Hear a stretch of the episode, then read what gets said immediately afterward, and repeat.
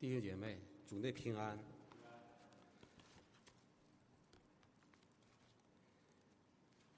今天是马可福音系列讲到的第三讲。其实撒种的比喻分别记载在三卷福音书中，在马太福音十三章，把这个比喻放在了七个天国比喻的头一个。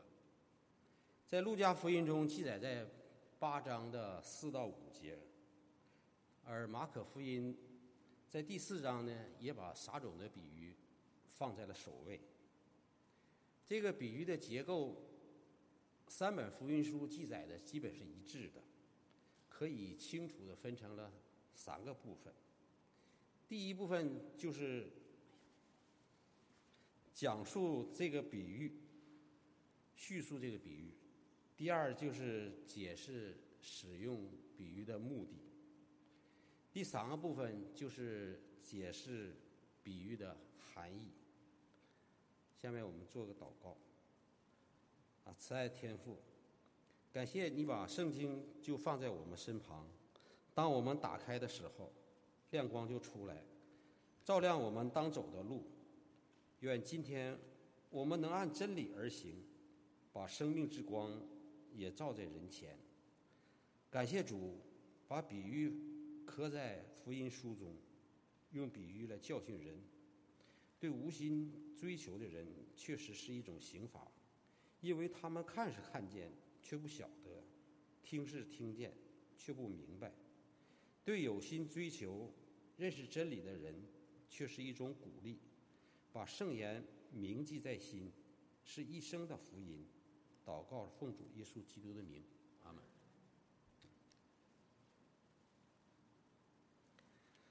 主耶稣在新约讲了三十多个比喻，第一个完整的比喻就是撒种的比喻，它是所有比喻的基础，所以内涵是非常丰富的。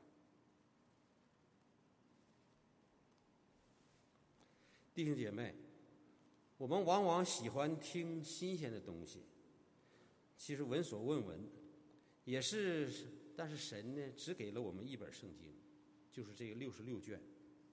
他要我们天天的查考圣经，他要我们昼夜的思想，他要我们反复的推敲。所以，圣经在基督徒的生活中，它本该具有无上的权威。而实际情况呢，是圣经的。实质权威未被显现出来。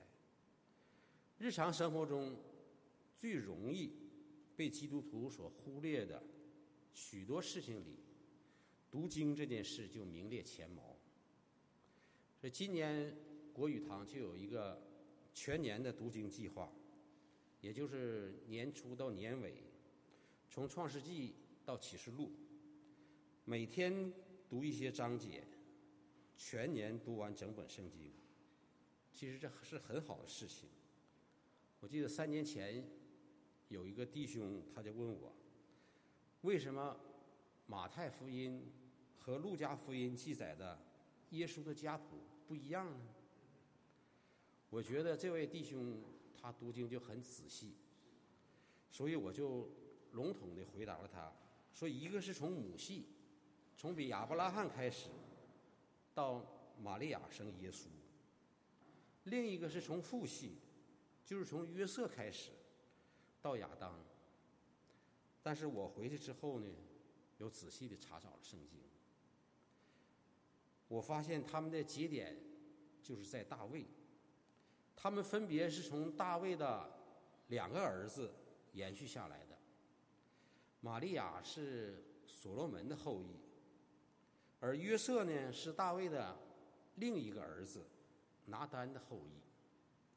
所以，我想要使阅读圣经更有领会，是关键在于学习仔细的阅读经文，并问经文正确的问题。也有姐妹说，说自己看圣经有不懂的地方。今年国语堂。有一个三个阶段的成人主日学，就是帮助弟兄姐妹来一起学习。只要参加适合自己的学习，一定会有收获。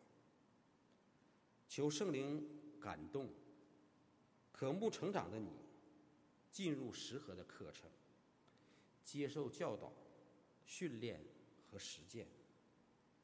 其实，圣经这个故事本身就是跟随耶稣的故事。基督徒总是在阅读这个故事，合乎实际的方式，就是讲述一个故事，并且在故事中邀请我们进入这个里面，并活出来。其实这是我们该有的样式，所以渐渐的你就会明白。如何成为一个成熟的基督徒？我们的故事也就找到了真正的意义。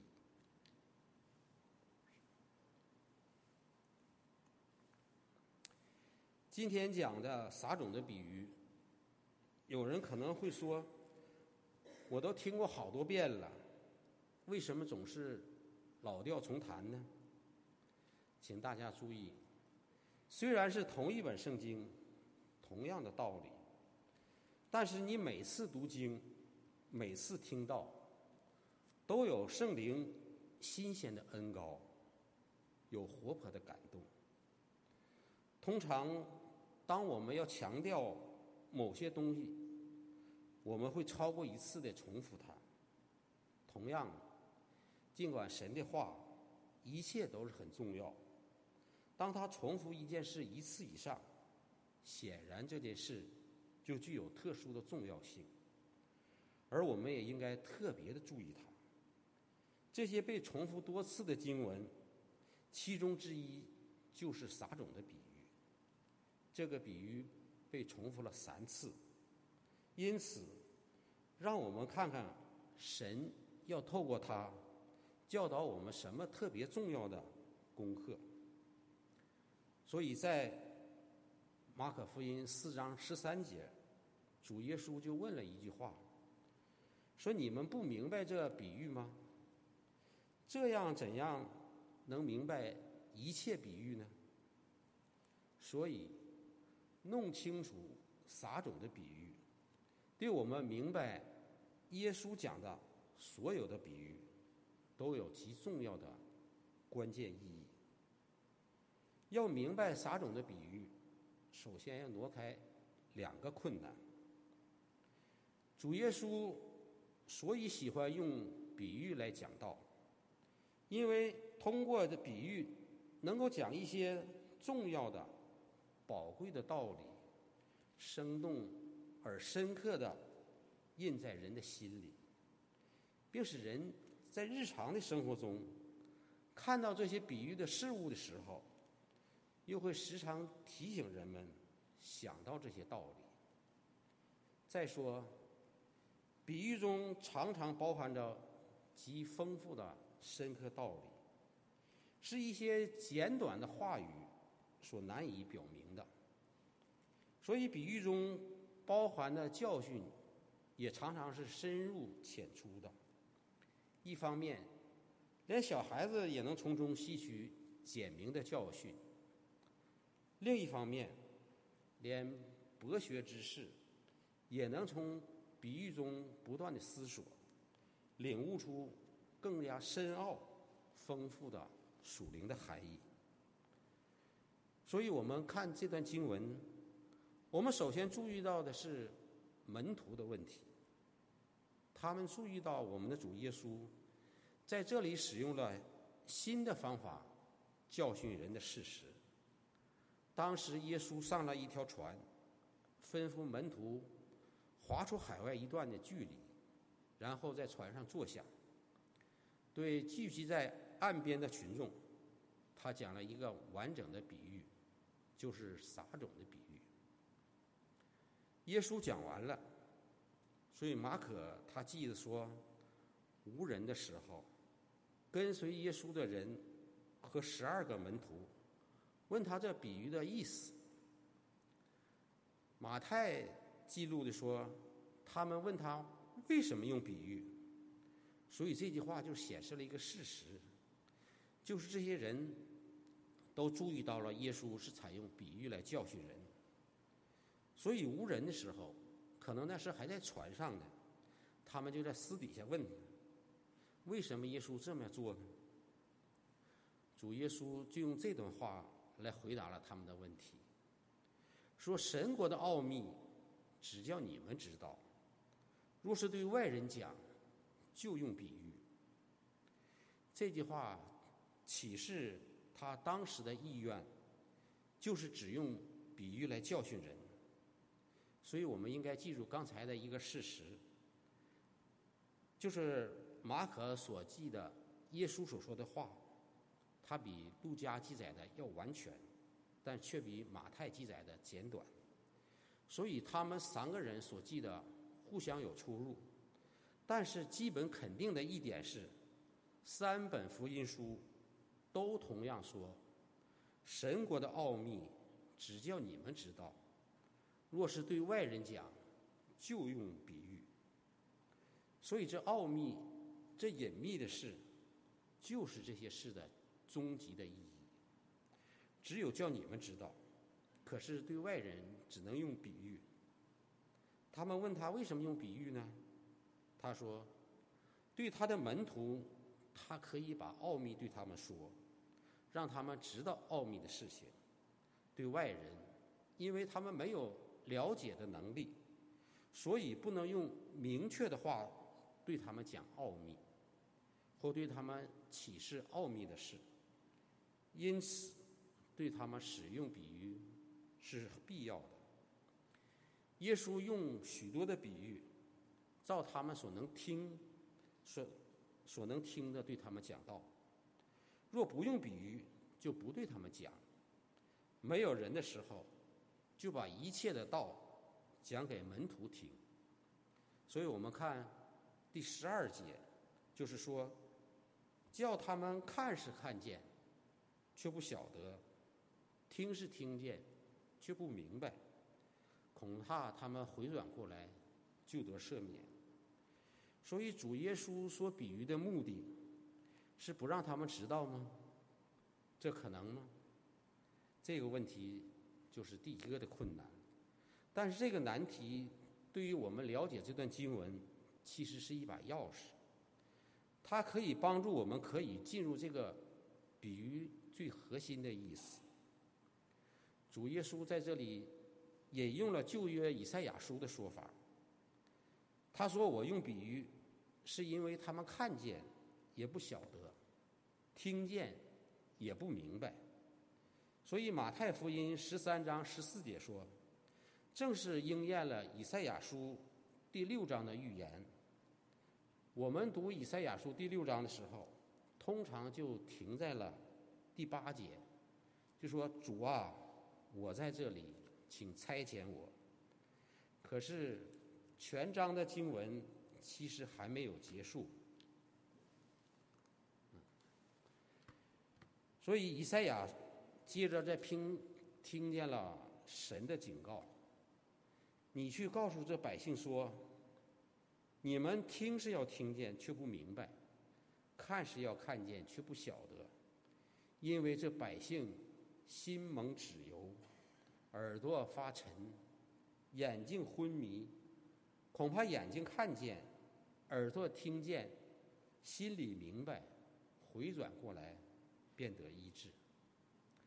所以，路加福音记载这个撒种的比喻，他来到这个关键的话的时候，路加医生没有将以赛亚书这个典故呢放在福音书中，为什么呢？因为陆家把这段以赛亚的预言放在了《使徒行传》二十八章的亚洲的高潮。我们知道，保罗是传福音最好的榜样。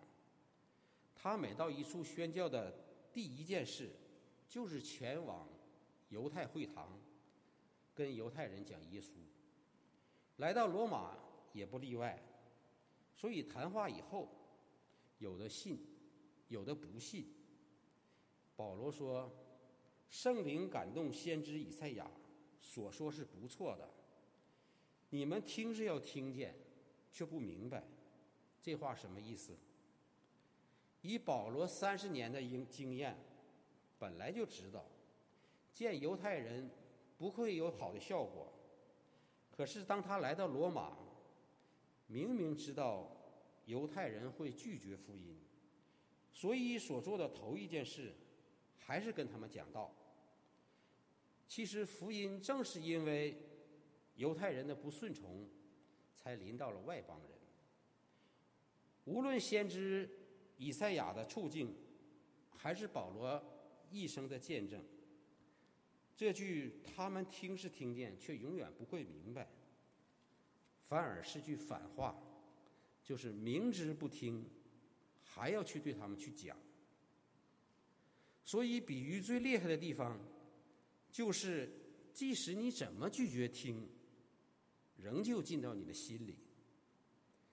耶稣用比喻，不要以为是给门徒听的，不要忘记，这个比喻是记载在三卷福音书中，说每个看福音书的人，不管是外邦人，还是犹太人，信主的或是不信主的，这不是机密的材料。讲比喻的对象，正是为了那群拒绝福音而不想要听的听众。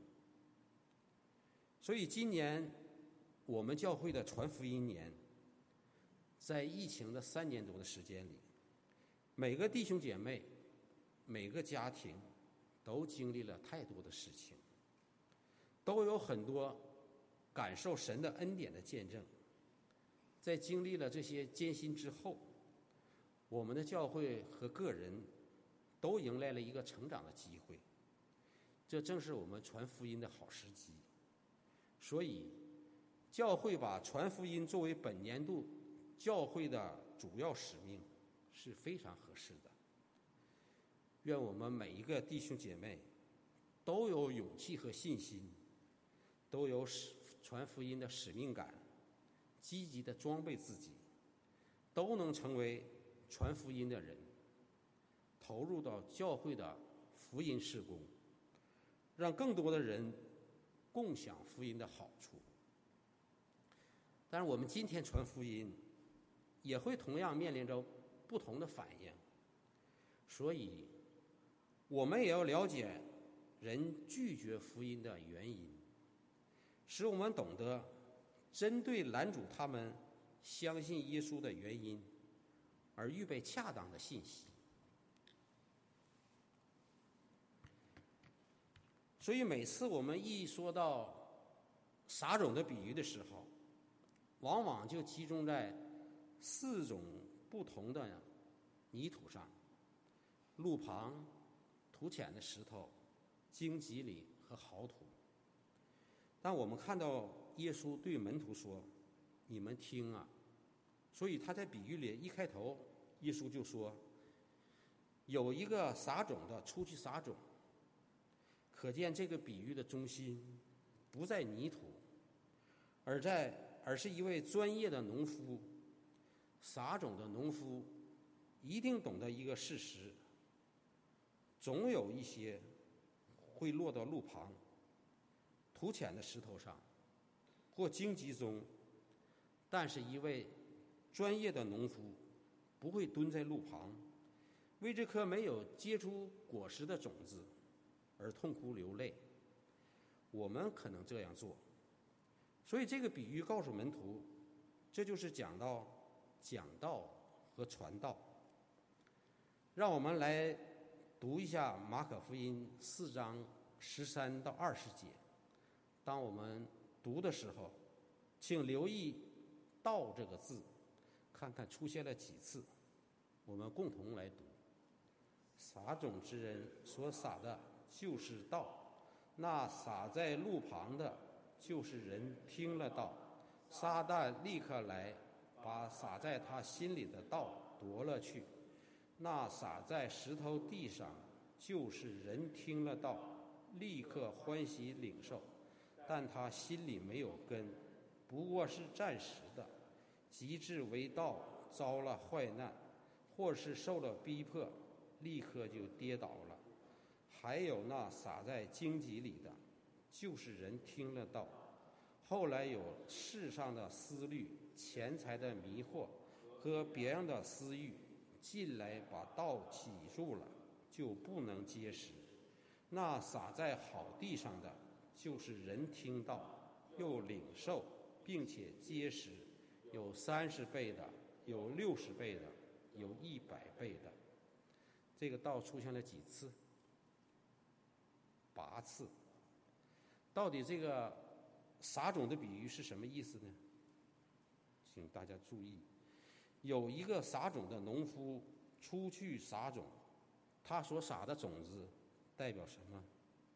代表神的道，就是这本圣经福音之道。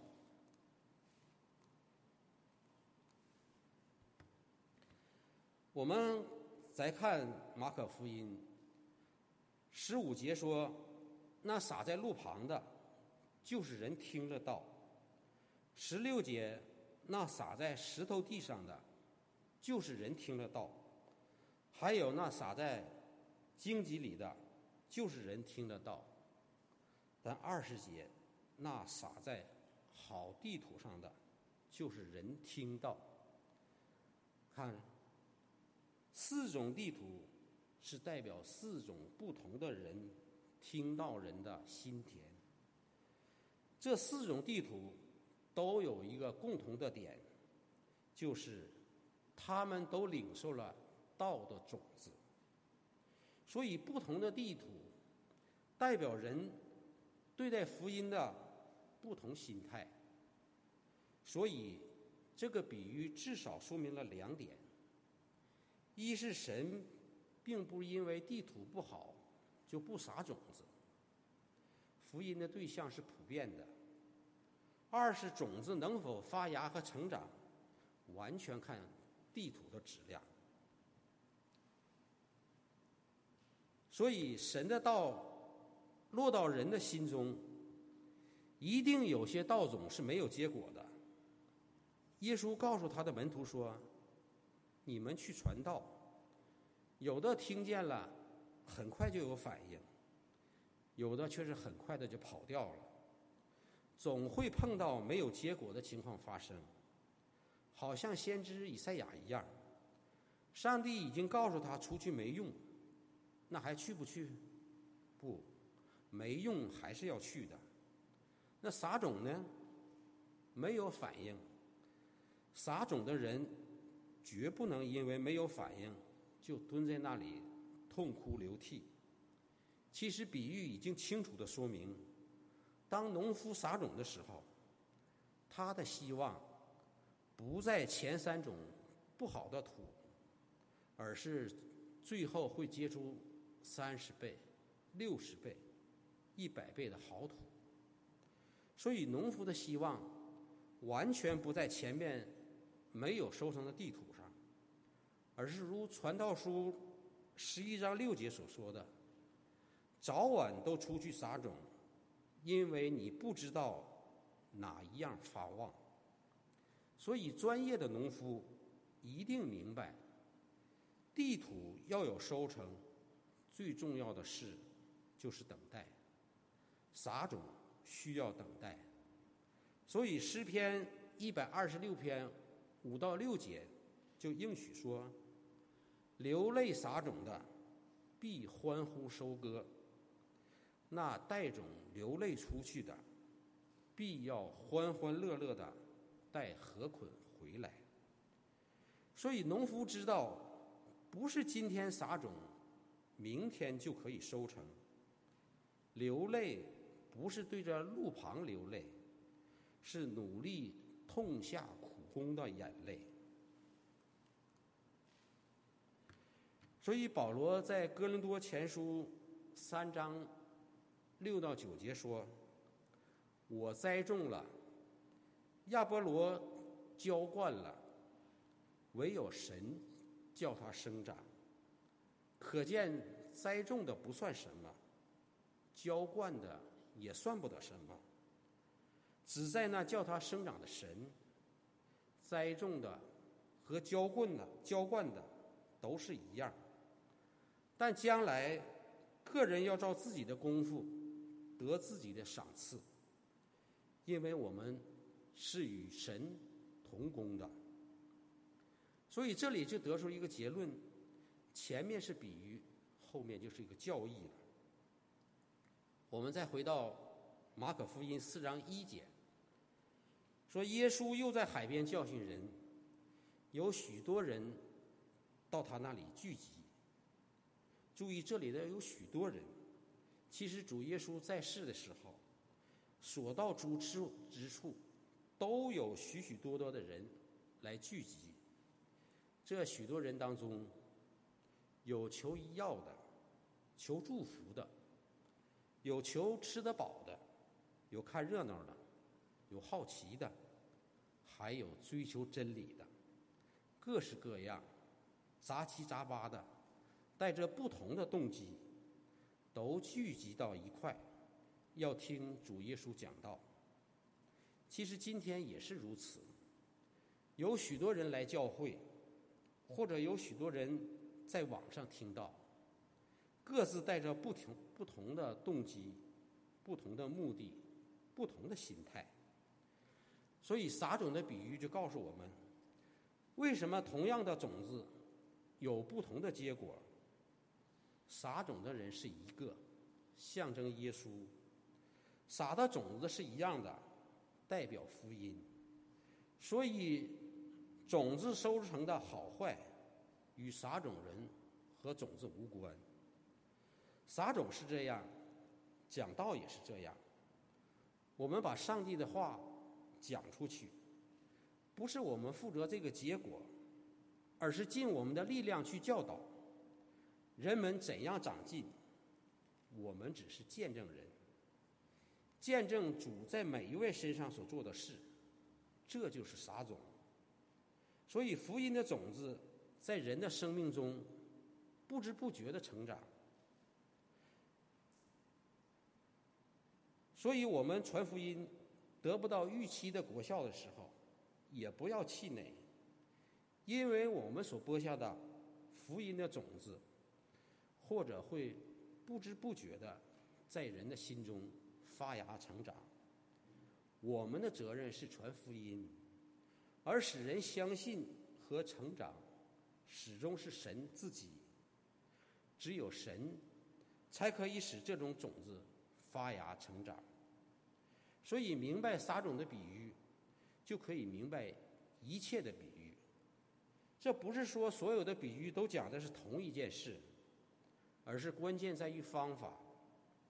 你若用你若用对的方法去了解耶稣所讲的比喻。就能正确的掌握其他比喻的教训重点了。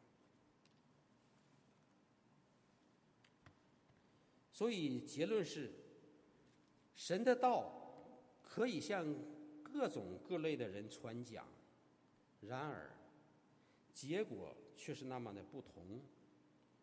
就有如听到的人，人心的品质是那么不同的一样。所以，有些人会拒绝他，有些人却会接受他，直到面对患难的时候；又有人会领受他，但最后还是把其他的东西，如思虑、钱财、其他的私欲，放在其上。最后，会有人把它保留在诚实、良善的心里而结实。所以，耶稣在结束他给比喻的诠释是说：“所以你们要当心怎样听。”这里不但只是一个人听见神的道，而是他是一个怎样听的人。